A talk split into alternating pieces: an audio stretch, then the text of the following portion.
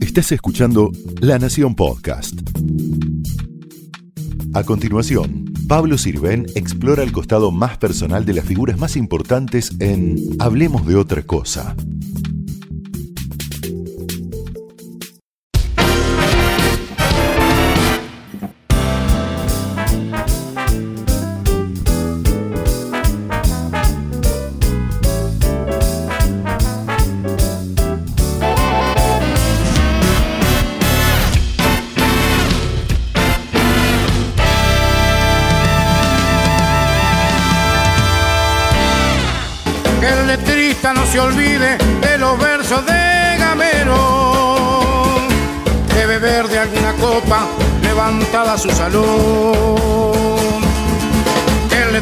No se olvide de comprarse cigarrillos y pitarle un par de besos al glorioso Guruyú. Pare la mano, cochero. Vos, Jaime, flaco. Y la canción para mi barrio, para Villa Española. ¿Cuándo, viejo? Director, cuánto queda por hacer.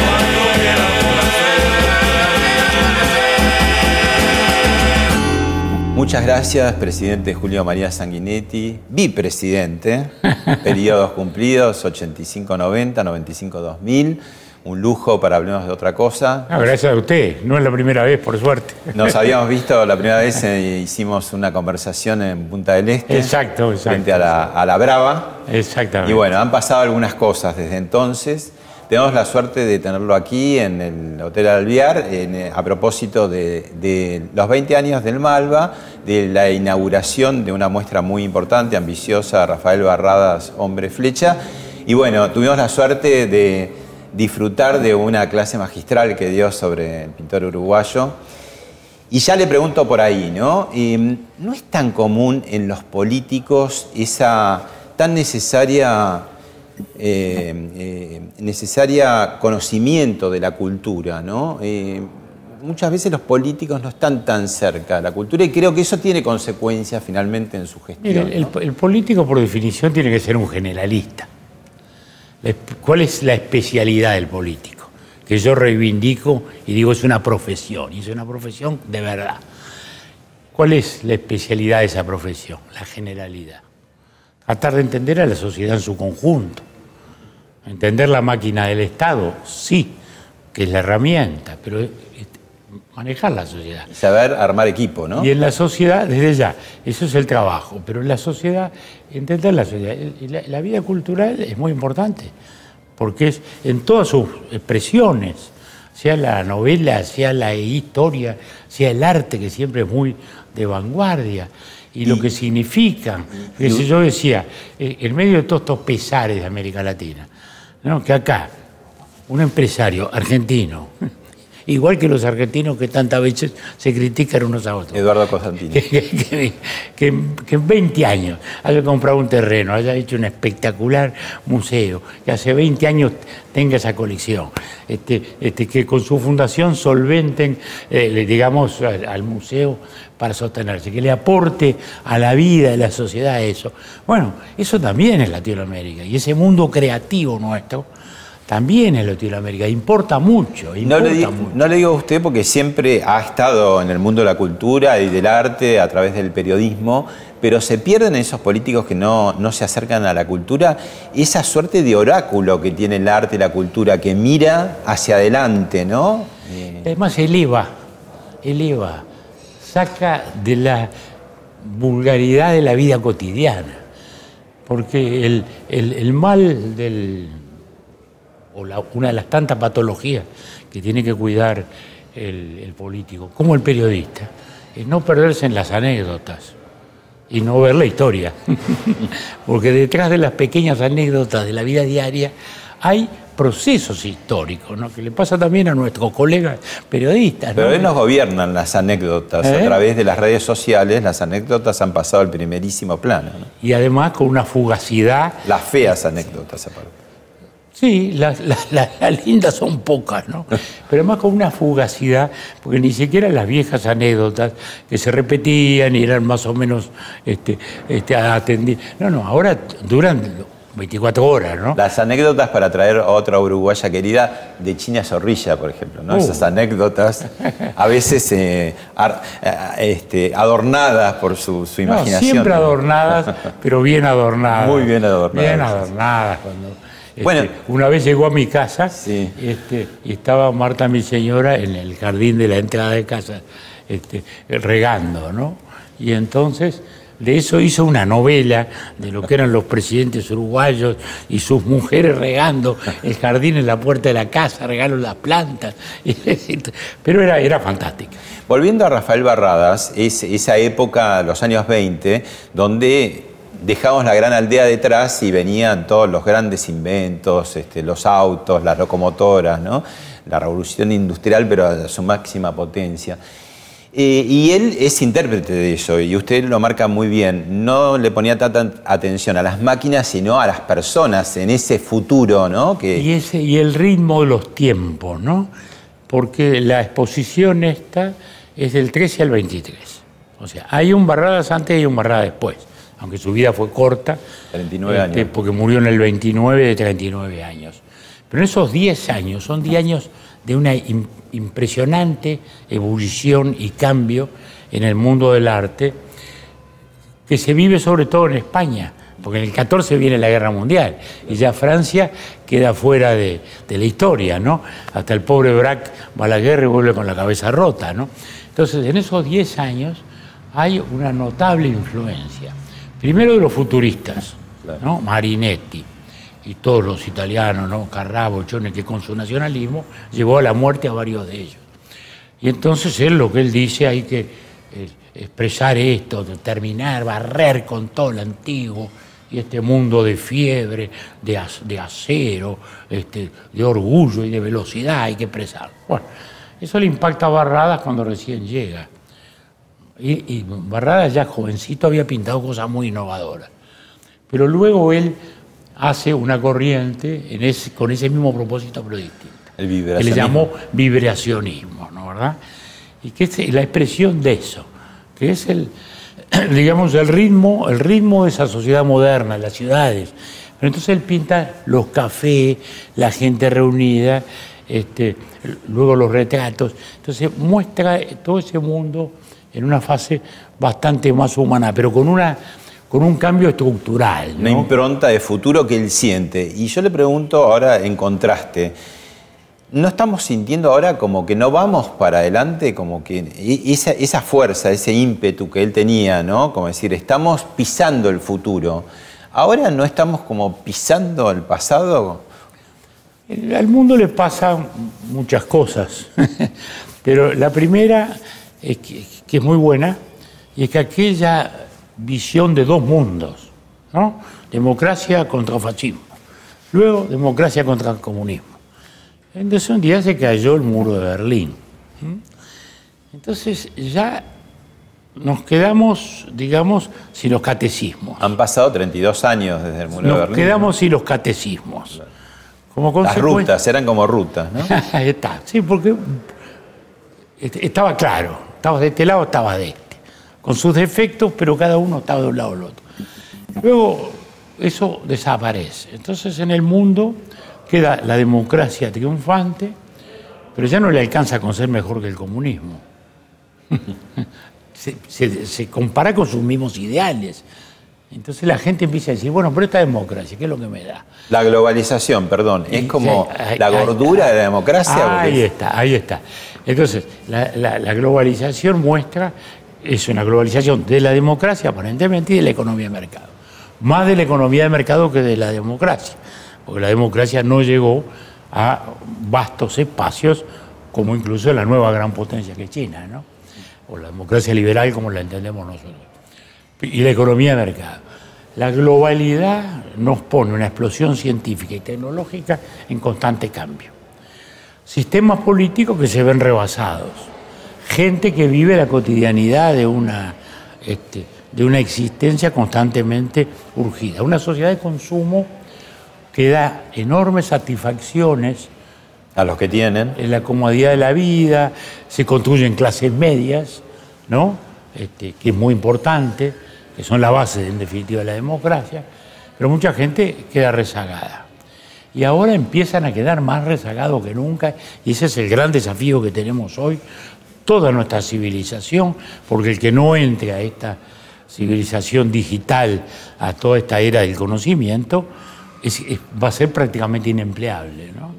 Entonces, esos son los grandes desafíos y los grandes desasosiegos que tenemos. A pesar de que somos bastante protestones en el Río de la Plata, probablemente más protestones de esta margen del Río de la Plata que de la otra, cuando uno ve todo el barrio, digamos Chile, Bolivia, Colombia, Venezuela, Cuba, la verdad que no estamos tan mal, ¿no?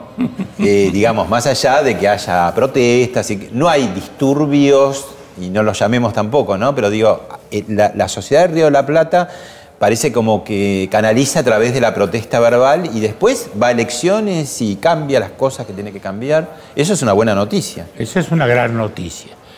Y yo diría que en América Latina hoy tenemos que, primero, tres dictaduras. La histórica, Cuba. res- res- resabio todavía de aquellos tiempos, el, el- el último escalón de eso. Venezuela, que nace desde, en el momento del auge populista y que se consolida luego como una dictadura. Y- y yo digo la dictadura más ineficiente de toda la historia de la dictadura. Porque no hay ninguna dictadura latinoamericana que haya logrado una destrucción económica y social del país como la de Maduro.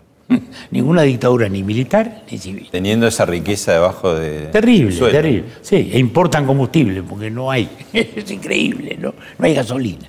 Bueno, luego tenemos esta nueva dictadura este, de, de Ortega, Nicaragua. que empezó como un autoritarismo y ha terminado en una dictadura desembosada, Deteniendo a todos sus competidores teniendo a todos los competidores, este, pidiendo el procesamiento y la requisitoria este, internacional de Sergio Ramírez, eh, que fue su vice, que fue su compañero en la lucha sandinista. Sí, luego se separaron por el autoritarismo de Ortega, pero siguió su carrera literaria, premio Cervantes.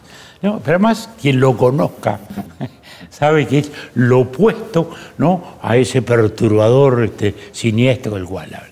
Entonces, esa es la zona negra. Luego tenemos, digamos, países en los cuales la institucionalidad en términos generales se ha mantenido, pero con, un- con sistemas políticos muy frágiles. Caso Perú típico, ¿no? donde los partidos han declinado, donde este, eh, las- Todos los presidentes terminan presos. las- los presidentes requeridos todos, este, parecido, muy parecido al caso de Bolivia, digamos también, este, con unas situaciones de ese tipo, esas persecuciones, en fin. Y luego, luego tenemos otras situaciones de mayor perplejidad. Por ejemplo, Chile. Chile, que hasta hace muy pocos años era el, ejemplo, el mo- el modelo de todos los seminarios, ¿no? Sí, sí. Era la economía de mercado que funcionaba dentro de una democracia, se había dejado atrás la dictadura de Pinochet, pero su liberalización económica se logró adaptar a nuevos tiempos democráticos, vinieron los gobiernos de la coalición, vinieron los gobiernos socialdemocráticos este, de Lago y de la doctora Bachelet, los, los otros demócratas cristianos, de Frey, de Alwin el primero, luego dos gobiernos alternativos de, llamemos la derecha liberal, este, con Piñera, pero luego viene un mundo de protestas. Hay, hubo como una especie de aburrimiento, una especie de hastío, una especie de hastío con algunas cosas que habían venido mejorando, pero que se arrastraban, porque Chile arrastraba desigualdades de, la colonia, digamos, ¿no? Desigualdades este, muy, profundas, ¿no? El Río de la Plata, y esta es una clave de lo que te hablaba, fue muy igualitario siempre.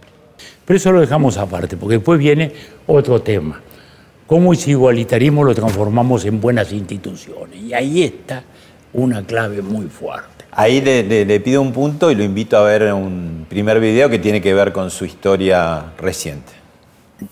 Estamos viendo eh, imágenes de la despedida conjunta en el Senado que tuvo usted y José Pepe Mujica, ¿no? Dos eh, personajes eh, enormes de la política de las últimas décadas de Uruguay, cada uno en un extremo distinto, pero ahí este, fue como muy lindo y muy emocionante, ¿no?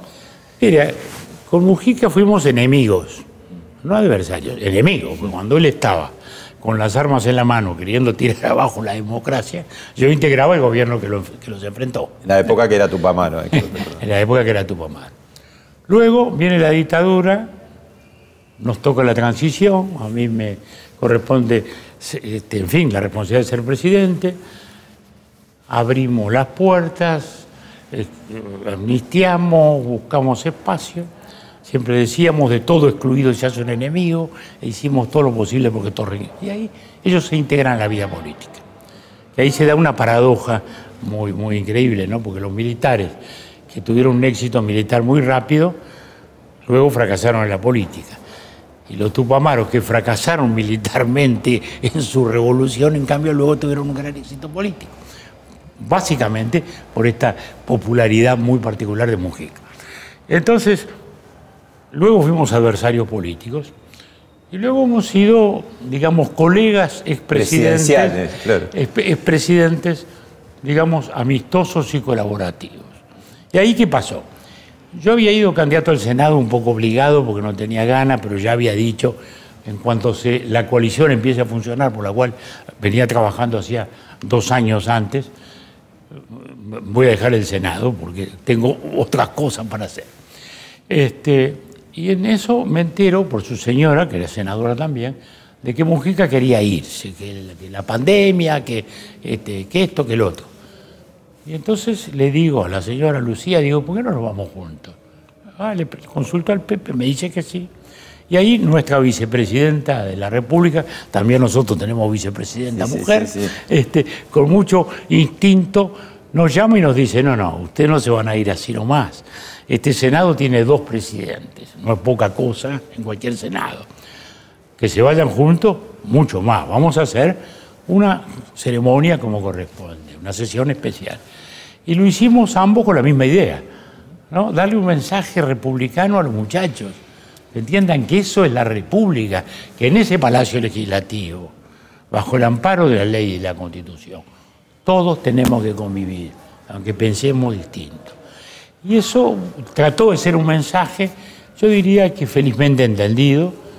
También en la Argentina se difundió mucho esta imagen. Pero déjeme que le pregunte ahí, porque uruguayos y argentinos, que somos tan parecidos y tan diferentes, pero que tenemos tantas cosas en común, ¿no? El asado, el río, el mate, el tango, el culto a la amistad.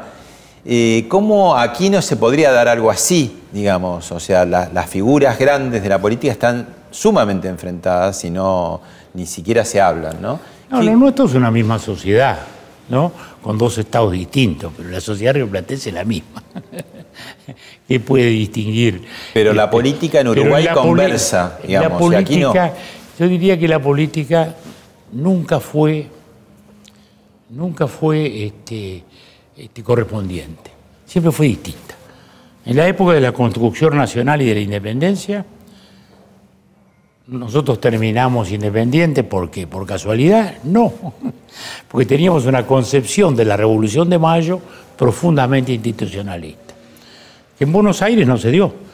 Por eso mismo hubo tres asambleas constituyentes sin ninguna constitución. Tardó muchísimas hubo- hubo que esperar medio siglo para tener una constitución. Eh, ahí las políticas se hicieron muy distintas y por eso terminamos independientes. Luego viene el siglo XIX y, la, digamos, la República Conservadora, como, como lo tituló en su famoso libro Natalia Botana, construye la Argentina el esplendor. Nosotros nos matamos. nos matamos hasta 1904. Dirimimos nuestra condena. Allá no hubo, en, en Uruguay no hubo parroquista, ¿no? hubo colorados y blancos muy enfrentados. Siempre en nombre de la Constitución, eso sí, ¿no? La batalla era ver quién era más constitucionalista que el otro. Pero guerra hasta el 4. Y en el 4 ahí se produce también otra gran diferenciación.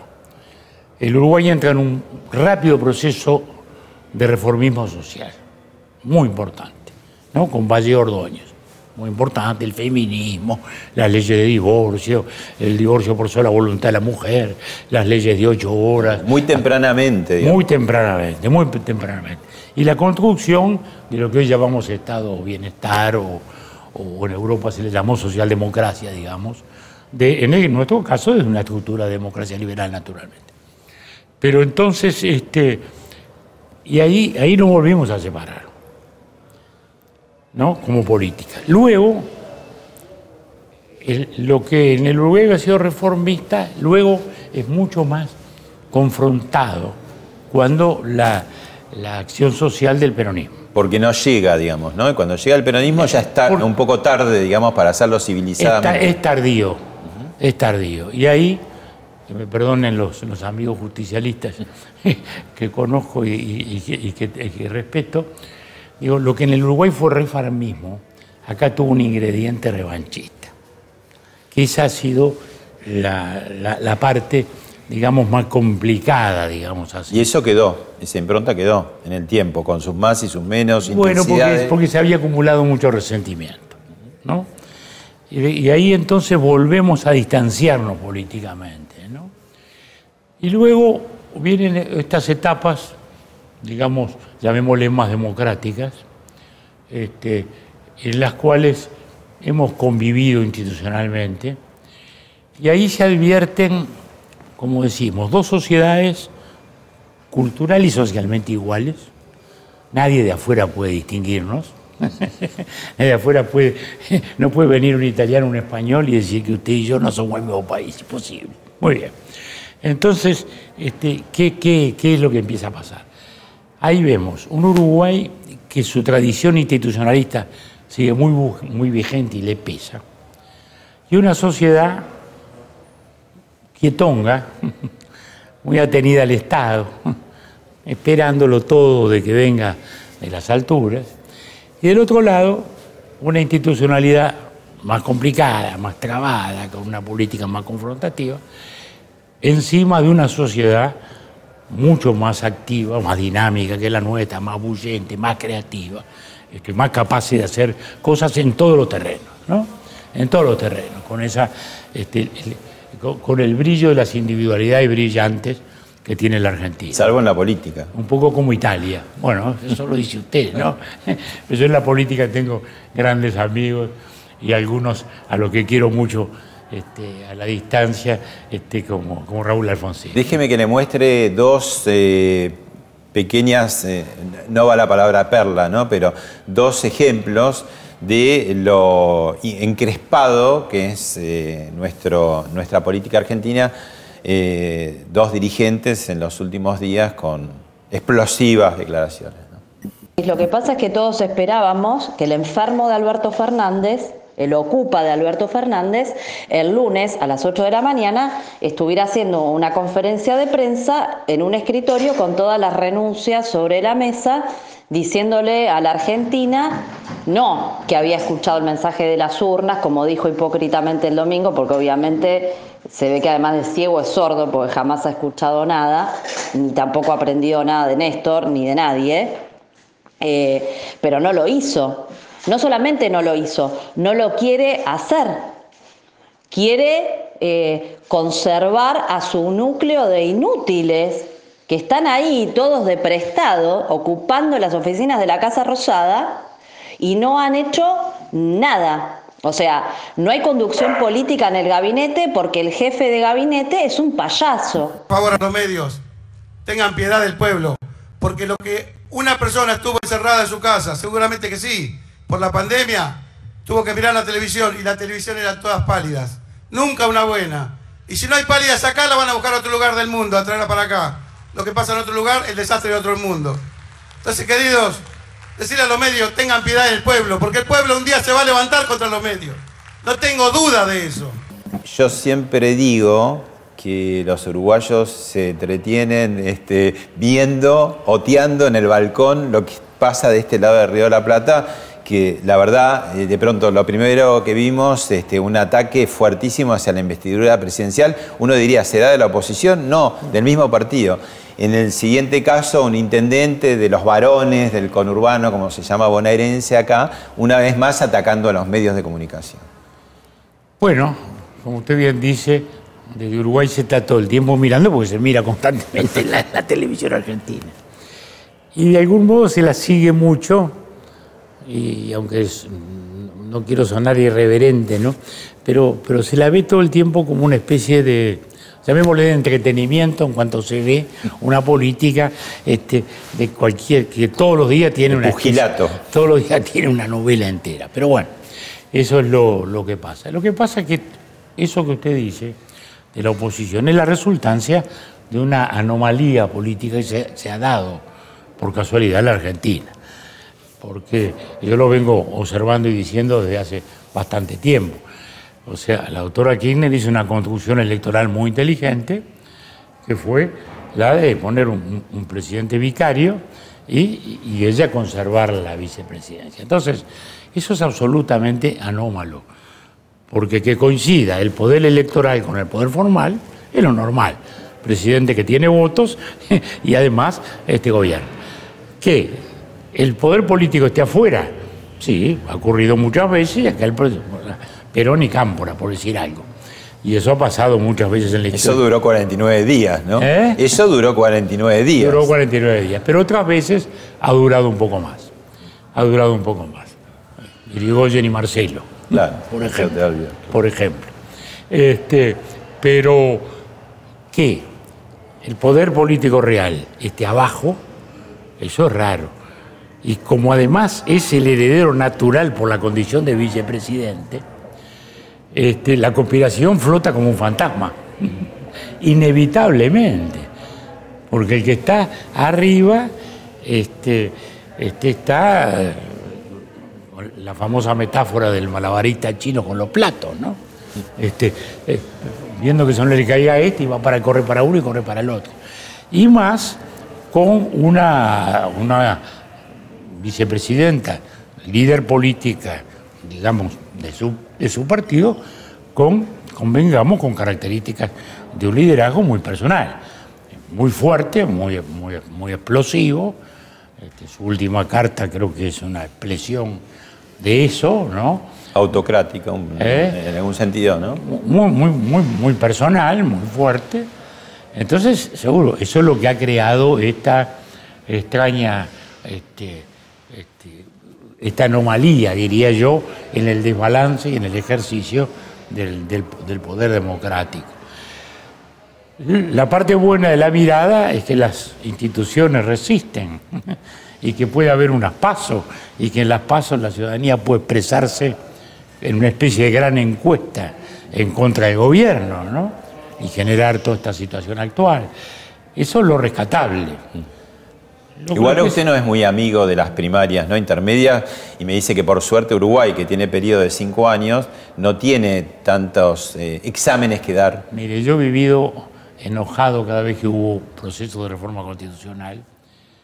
Participé en muchos. El último grande fue el 67, en 1967, cuando se salió del colegiado, porque habíamos vuelto a nuestra vieja utopía de personalizar el poder y habíamos tenido un gobierno colegiado de nueve buenos señores y volvimos a la presidencia y yo trabajé en esa reforma. Trabajamos luego en una reforma electoral cuando vino la segunda vuelta, este, nuestra segunda presidencia, y siempre venían las, las propuestas pseudo parlamentaristas de elecciones intermedias. Para mí son un veneno la democracia, disculpe que lo diga así, un veneno. ¿Cómo se hace para trabajar así? Mire, ya que hablábamos de arte al principio, yo vine acá en septiembre del 87 en una visita oficial, a visitar un, un, digamos, un hermano político y un gobierno con el cual nos sentíamos extraordinariamente afines en la construcción democrática. Doctor Raúl Alfonsín. Bueno, visita oficial, programada con mucho tiempo, por eso mismo habíamos armado una muy linda exposición con seis grandes maestros uruguayos para el Museo Nacional, estaba invitado el presidente. Bueno, vinimos a una fiesta y terminamos casi en un velorio. Acababa de perder las elecciones parlamentarias el gobierno de, de Raúl. La segunda, porque había tenido el 85 que había ganado y Ahí al está. 87 de vuelta. Y eso lo dejó como baldío. Entonces, eso es muy mal, muy, muy mal procedimiento. Lo, lo- lo- lo he dicho toda mi vida en mi Y país. encima las duplicamos, porque tenemos legislativas, pero antes las paso. Bueno, nosotros también tenemos paso, que, que estuvieron antes que las de acá también son obligatorias, pero esas las tenemos en mayo, en todo el año electoral. En mayo las, las paso nuestras, octubre primera vuelta, noviembre segunda vuelta y mayo de nuevo eh, las elecciones departamentales, municipales en todo el país.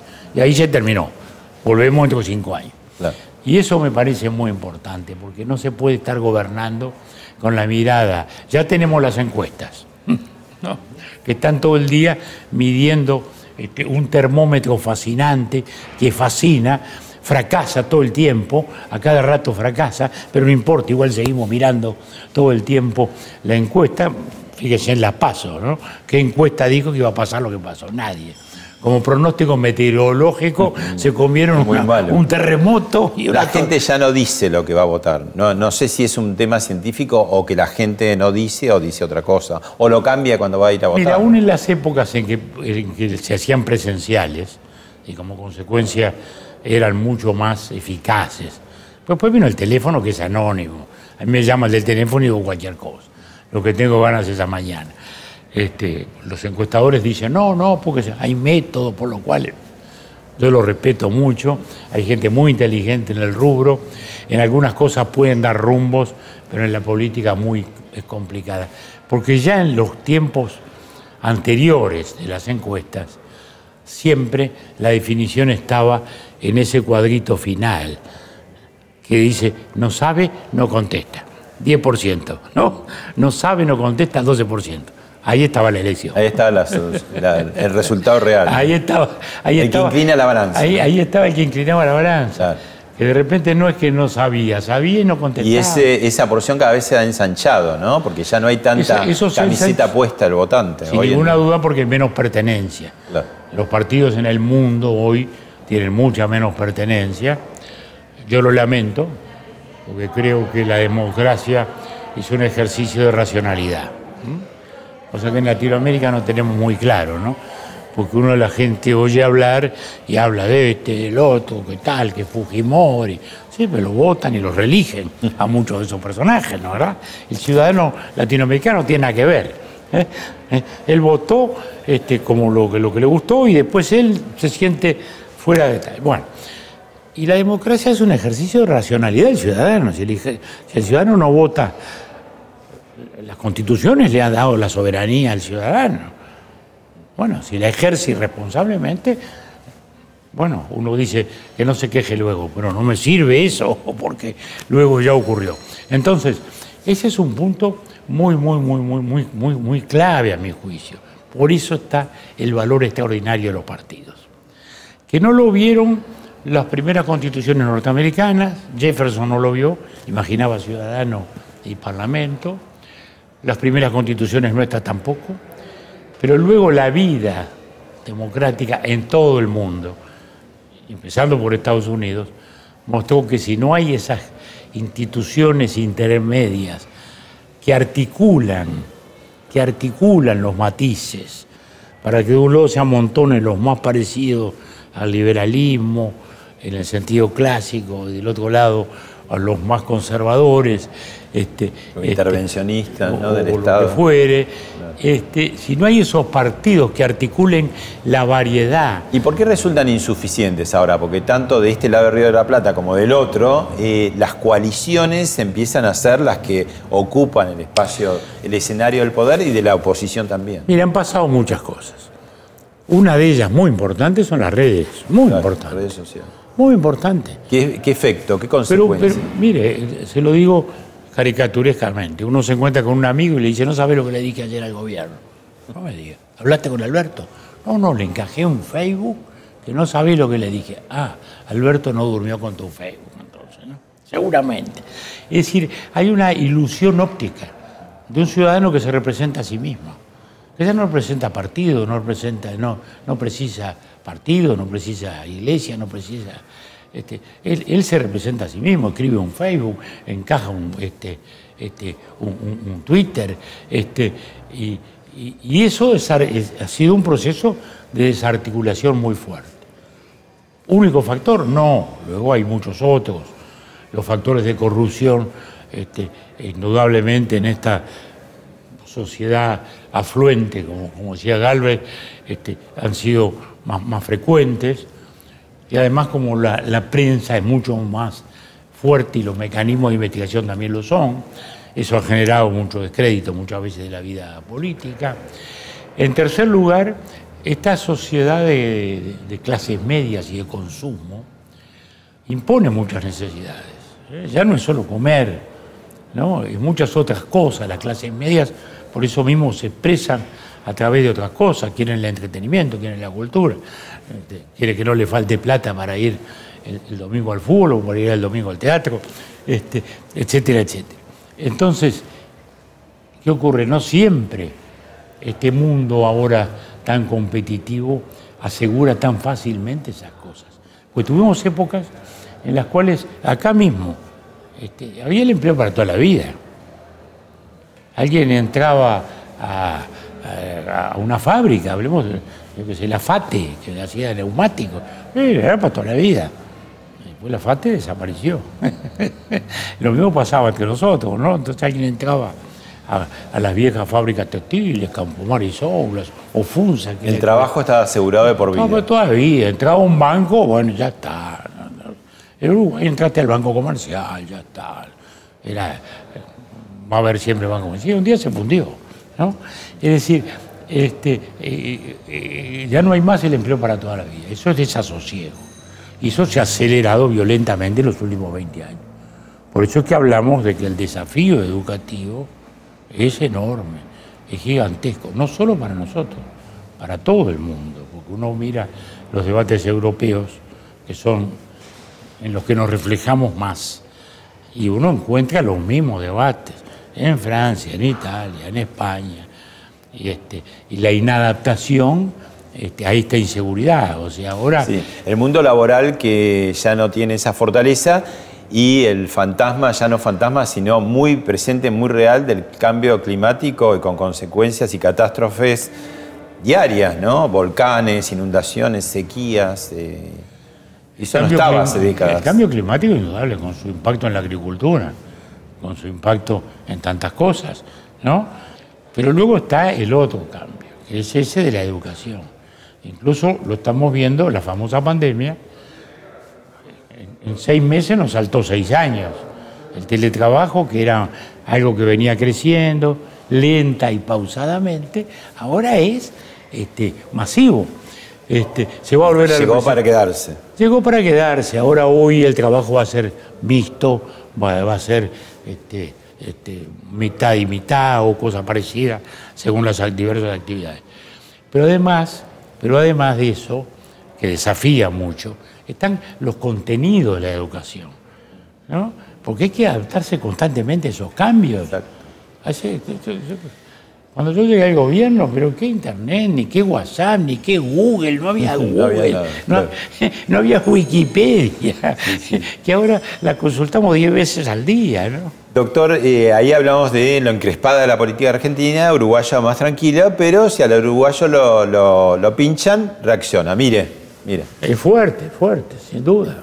El presidente de Cuba utiliza argumentos de mi nación, que obviamente no comparto y no son ciertos.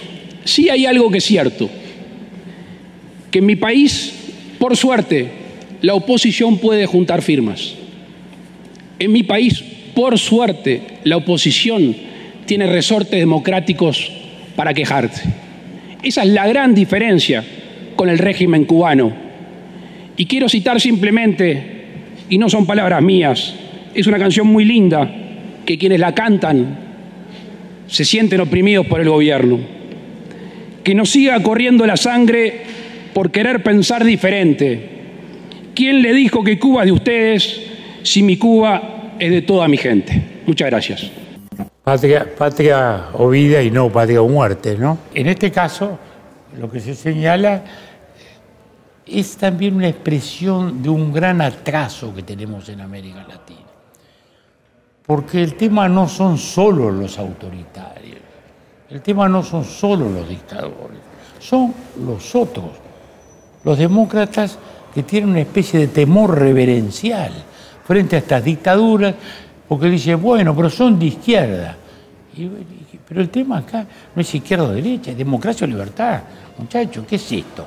Claro, la ¿Qué cosa clara frente a las dictaduras militares no se tiene hacia este tipo de dictadura. Exactamente, porque como la dictadura militar, pero también cuando hubo dictaduras militares de pseudoizquierda, como fue la, la- la- la peruana, por ejemplo, este, de Velasco Alvarado en su tiempo, también había cierta complacencia. Es decir, curiosamente, el llamado pensamiento de izquierda, este, Me parece que el pensamiento de izquierda fue más hábil que la derecha o el centro derecha en, en penetrar o en empatizar con la cultura. Volvemos al tema del principio, ¿no? Lo que pasa es que el conjunto de la, de la sociedad, llamemos liberal, de la sociedad abierta, es muy variado por definición, no tiene dogmatismo.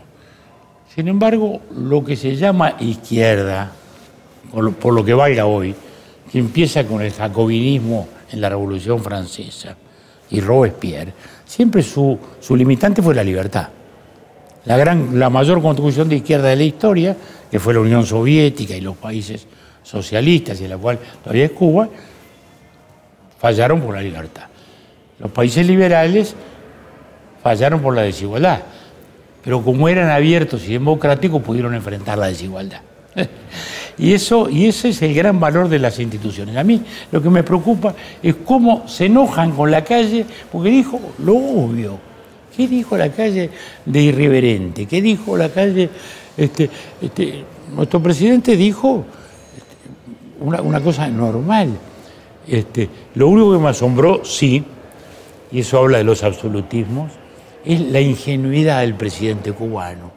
En- en la en lo negativo, ¿no? No darse cuenta él mismo No que se metía en un callejón. Pero no regalarse como Pero aquellos... eso porque niegan esa condición, Pero ¿no? O como, sea, seguro porque están tan acostumbrados a una corte en la cual todos estamos de acuerdo y nos, y nos damos... Se la dejó fácil y- al presidente y de la como calle, no hay ¿no? oposición, y como no hay oposición, nos dijimos. Entonces, bueno, es como la corte de Luis XVI, cuando no entendían que venía la revolución. los pero lo dejó al presidente de la calle Pou frente al arco, ¿no? Pero lógico, le puso la pelota delante del arco cuando le dice, ¿y usted por qué no escucha? Dice las 700 mil firmas que se juntaron contra la ley que usted impuso, dice, la ley que usted impuso. Una ley que fue un proyecto que se presentó antes de entrar el gobierno, se discutió meses, se discutió meses en el Parlamento, se discutió meses tal. Breve, dos líneas, diga Y- cuál es esa ley. Y luego, y una luego- ley que tiene muchas... Y luego viene el recurso de referéndum que Claro. existe en nuestro país. Si el 25% del país firma contra una ley, la ley luego se somete al veredicto ciudadano. ¿Cómo está procesando eh, la sociedad uruguaya después de muchísimas décadas de que, que el escenario político lo tenían los blancos y los colorados y los últimos 15 años el Frente Amplio? Bueno, la llegada de esta coalición, que es como, como un cambio también importante. Hubo un cambio demográfico muy importante en la, de la, en la demografía electoral. Como usted dice, colorados y blancos fuimos la historia. El Partido Colorado es el que gobernó casi los dos tercios de la vida institucional del país. Hubo 93 años seguidos, sin ir más lejos. En fin, este, y luego, de la, luego de la, del interregno de los 10 años de la dictadura, o sea, del 85 hacia acá, este, hubo tres gobiernos colorados.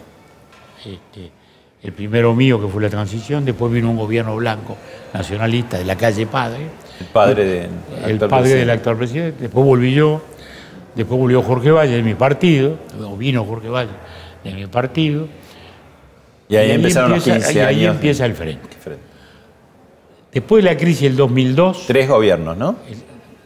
tres gobiernos. Después de la crisis del 2002, tan fuerte, tan fuerte, ahí nuestro partido, este, digamos, claudica. Este, el gobierno de Valle hace lo que tenía que hacer, no declara el default, salva el crédito del país, pero lo pagamos caro. lo pagamos electoralmente. Pero en el momento que entregamos el poder, ya el país estaba creciendo al 5%. Y ahí entré al frente, en un momento de gran euforia en los mercados internacionales, y gobierna... Los commodity, ¿no? La famosa auge de las commodities. Yo creo que gobernó mal en el sentido de que no aprovechó esa bonanza para hacer un- del Uruguay un jardín. Pero bueno, este, eso es lo que yo pienso. Cuando se termina eso, viene la segunda presidencia de Vázquez y el Frente pierde. Y ahí retornamos, pero retornamos ya con una coalición, que ya no es blanca y colorada. Incluye, los incluye. Incluye este, a los blancos y a los, a los blancos y a los colorados, pero también hay este, hoy partidos nuevos, incluso una novedad, este, que es un partido de derecha, derecha, digamos, este, que ha aparecido, este, liderado por el ex comandante jefe del ejército. Es decir, este, es una coalición eh, ya distinta, en este caso han sido, digamos, cinco partidos, también hay un partido de centro izquierda este, importante, el Partido Independiente, importante por la calidad de la gente, sobre ¿Y cómo está yendo la cosa? Muy bien. La coalición ha funcionado muy bien. Ha sacado los presupuestos bien, ha votado esta ley tan impugnada bien. Administraron la pandemia, La digamos, pandemia la no, se paró la economía. La ha manifestado muy bien. El, el- Plan de vacunación El funcionó. proceso de vacunación ha sido espectacular desde todos los ángulos. O sea, la- el sistema público de salud ha funcionado con una gran capacidad, los sistemas informáticos han funcionado bien. De modo que vamos llegando, digamos, a este fin de año que ya visoramos, bien. Ahora vamos a tener de algún modo algo parecido a una elección de medio término, cosa que no existe en mi país y, es, y es una preocupación. Porque es una ley compleja la que está en discusión, pero ya que hoy el 50% de la gente no, no tiene claro sus contenidos. Cuando lleguemos a febrero, marzo, en que se vote de verdad, suponemos que las firmas están naturalmente, este, eh, va, va a conocerse un poco más los dos grandes temas que son seguridad y educación, pero de algún modo también va a estar a favor del gobierno o contra el gobierno, Claro. la tentación clásica, ¿no? Sí, sí, sí. Entonces, este, yo le diría que bueno, va a ser una, una elección bastante importante desde ese punto de vista. No creo sí, eso se lo digo ya, me atrevo a decírselo sin encuestas a la vista, de que no va a haber pronunciamientos categóricos o catastróficos como hubo en las pasos acá. Ni a favor del gobierno ni en contra del gobierno. Yo personalmente soy optimista de que el gobierno va a lograr salvar la ley. Pero tampoco va a ser una goleada. Doctor, eh, pasaron por Hablemos de otra cosa, eh, una entrevista que hice también en, en Punta del Este en su momento, los periodistas Enrique eh, Llamas de Madariaga y Denis Pesana, y dijeron esto. Primero tenés que poder mantenerte, no es fácil. Es muy caro acá. Uruguay, Es eso hay muy que caro decir. Uruguay. no y ahora se vuelve más caro por todos los impuestos que se agregaron de la Argentina. ¿no? No es fácil conseguir trabajo. Yo siempre, muchas veces la gente me contacta con- por Facebook, me preguntan, primero asegura eso, que puedas mantenerte. Lo más importante es eso, que tengas un trabajo y que, y que puedas vivir de ese trabajo. Y digamos, más allá de, de los impuestos que se agregaron ahora de la Argentina, siempre fue más caro Punta del Este, ¿no? Sí, siempre fue más caro eh, como vida cotidiana, como munición de boca para La comer. comida también. La- claro. La comida es sí, cara. Sí, sí, sí, es lo que te digo, sí, para comer. Este, eso es más caro. Los impuestos son este, altos, pero son más baratos que allá. Bueno, el tema de los argentinos, ¿se están yendo, no se están yendo? ¿Es más este, una noticia inflada? ¿Es caro para los argentinos ir? ¿Qué, les espera a los argentinos que no van a ir solo de vacaciones, sino que se quieren quedar un tiempo largo allá? Bueno, los, los uruguayos somos un poquito idealizados siempre en la Argentina, especialmente en Buenos Aires, porque naturalmente va mucha gente eh, en verano, en el turismo, es la época más grata y por eso nos ven en el mejor momento de ellos también, ¿no verdad? Entonces hay un poquito de idealización a veces. Pero en cualquier caso, sí, este, creo que este, siempre ha habido muchos argentinos vi- viviendo allá y ahora hay muchísimos más, claramente. ¿eh? Los, los avatares de esta democracia agónica y tan confrontada, los hace llevar a esa sociedad de más remanso, como decíamos hace un rato, con menos brillo que la Argentina, pero también con ese encanto este, que suelen tener la- la- las cosas más, más, más, más tranquilas. Hay un mito en el hay dos mitos. Uno, de que el Uruguay tomó medidas para que los argentinos vayan a residir. No es así. El Uruguay nunca hizo una ley discriminatoria en materia de impuestos, nunca, en la vida. Por eso mismo no son solo argentinos los que van a, allá pedir radicación, sino brasileños. Hay, empresarios brasileños muy importantes que viven en Uruguay. Por ejemplo, ahora acaba de inaugurarse una gigantesca fábrica de cemento, son empresarios brasileños y uno de ellos, muy importante, vive en Uruguay. Eh, es decir, no, no es para argentinos, seguro, en la Argentina lo midan desde acá. Y como los argentinos también son más en la cantidad, se ve eso. Pero no hay medidas para Argentina, primera cosa importante. La, segunda cosa es que también ahora hay un poco de, inflación de noticias, porque primero, no se abrió la frontera de un modo tan indiscriminado, ¿no?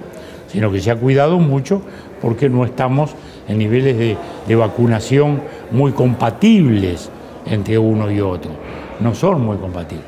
Entonces, este, pero igual el flujo existe, hay mucha gente muy emblemática, sobre todo empresarios muy importantes que viven, que viven en Uruguay, y eso hace que este, se refleje mucho más.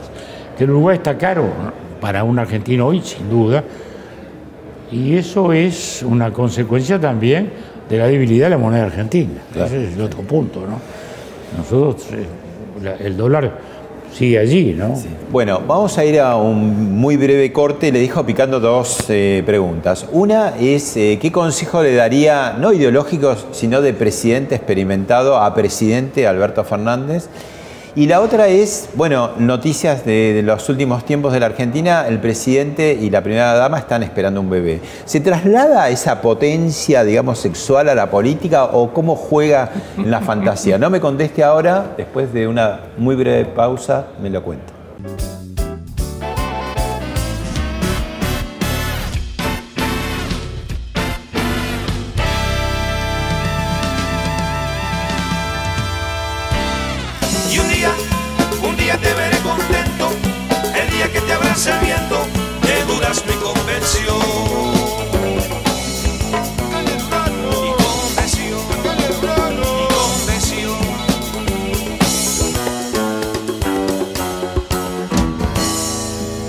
Retomo la- las preguntas. Una era, ¿qué, qué consejo le daría, casi de amigo, de presidente a presidente, en situaciones de crisis? ¿Qué, qué- Mire, lo peor que uno puede hacer es venir a dar consejos porque no, Desde no- no afuera. tiene- no tiene sentido. Lo que sí, lo que sí creo que todos los presidentes democráticos tenemos que tener una prioridad, que es la institucionalidad. Y eso cabe para, para Fernández, para la calle, para Bolsonaro, para todos los, nuestros presidentes. La prioridad es la institucionalidad. Abajo la institucionalidad, todo. Afuera de la institucionalidad, nada. Bueno, y la otra era los sub-60, Gerardo Morales, Julio Cobos, el- el- el propio Mauricio Macri y ahora el presidente Alberto Fernández, son padres eh, tardíos, podríamos decir. Nunca es tarde para ser padre. Y si eso tiene algo que ver o la política la quiere usar, decir, trasladar eso. Bueno, en nuestro país no se ha dado, quizá porque seamos más tímidos, pero en todo caso creo que siempre... La una- demografía en Uruguay siempre es como un poco... es, es muy baja. Sí. Es muy- Quizá porque seamos más tímidos, pero en cualquier caso creo que es un acto de esperanza. Muchas gracias, presidente, y le digo, como dicen ustedes los uruguayos, que pase bien. Muchas gracias.